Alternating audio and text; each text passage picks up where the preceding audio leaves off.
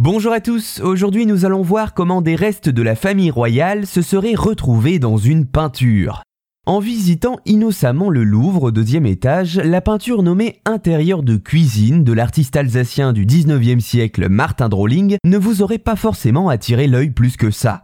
On peut y voir deux femmes faisant de la couture dans une cuisine, un enfant qui joue avec un chat, une scène tout ce qu'il y a de plus typique du siècle d'or hollandais.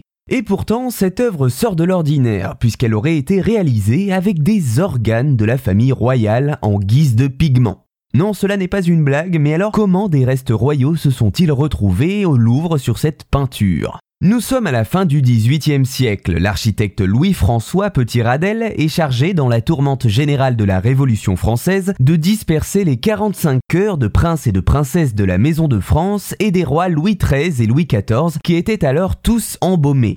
Pour ce faire, cet architecte va alors vendre ses prestigieux restes à des peintres proches de lui, comme par exemple eh bien Martin Drolling, notre créateur de cet intérieur de cuisine qui en achète une douzaine.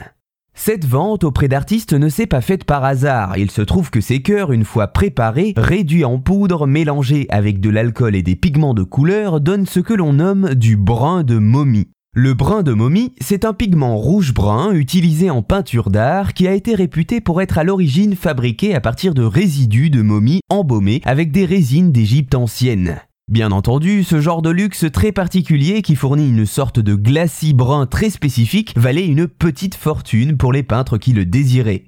Martin Drolling, qui était donc féru de ce genre de pigment, aurait employé les restes royaux dans son tableau intérieur de cuisine, mais pas que, également dans d'autres de ses compositions comme sa toile Le Colporteur. Ce brun de momie, vendu jusqu'au XXe siècle chez les marchands de couleurs, fait son apparition aux alentours du XVIe. Naturellement, le brun de momie authentique avec de vrais morceaux était assez rare. De ce fait, de nombreux substituts étaient utilisés dans les mélanges pour parvenir à imiter le résultat donné par des restes de momie, notamment en y mélangeant du bitume ou de l'asphalte.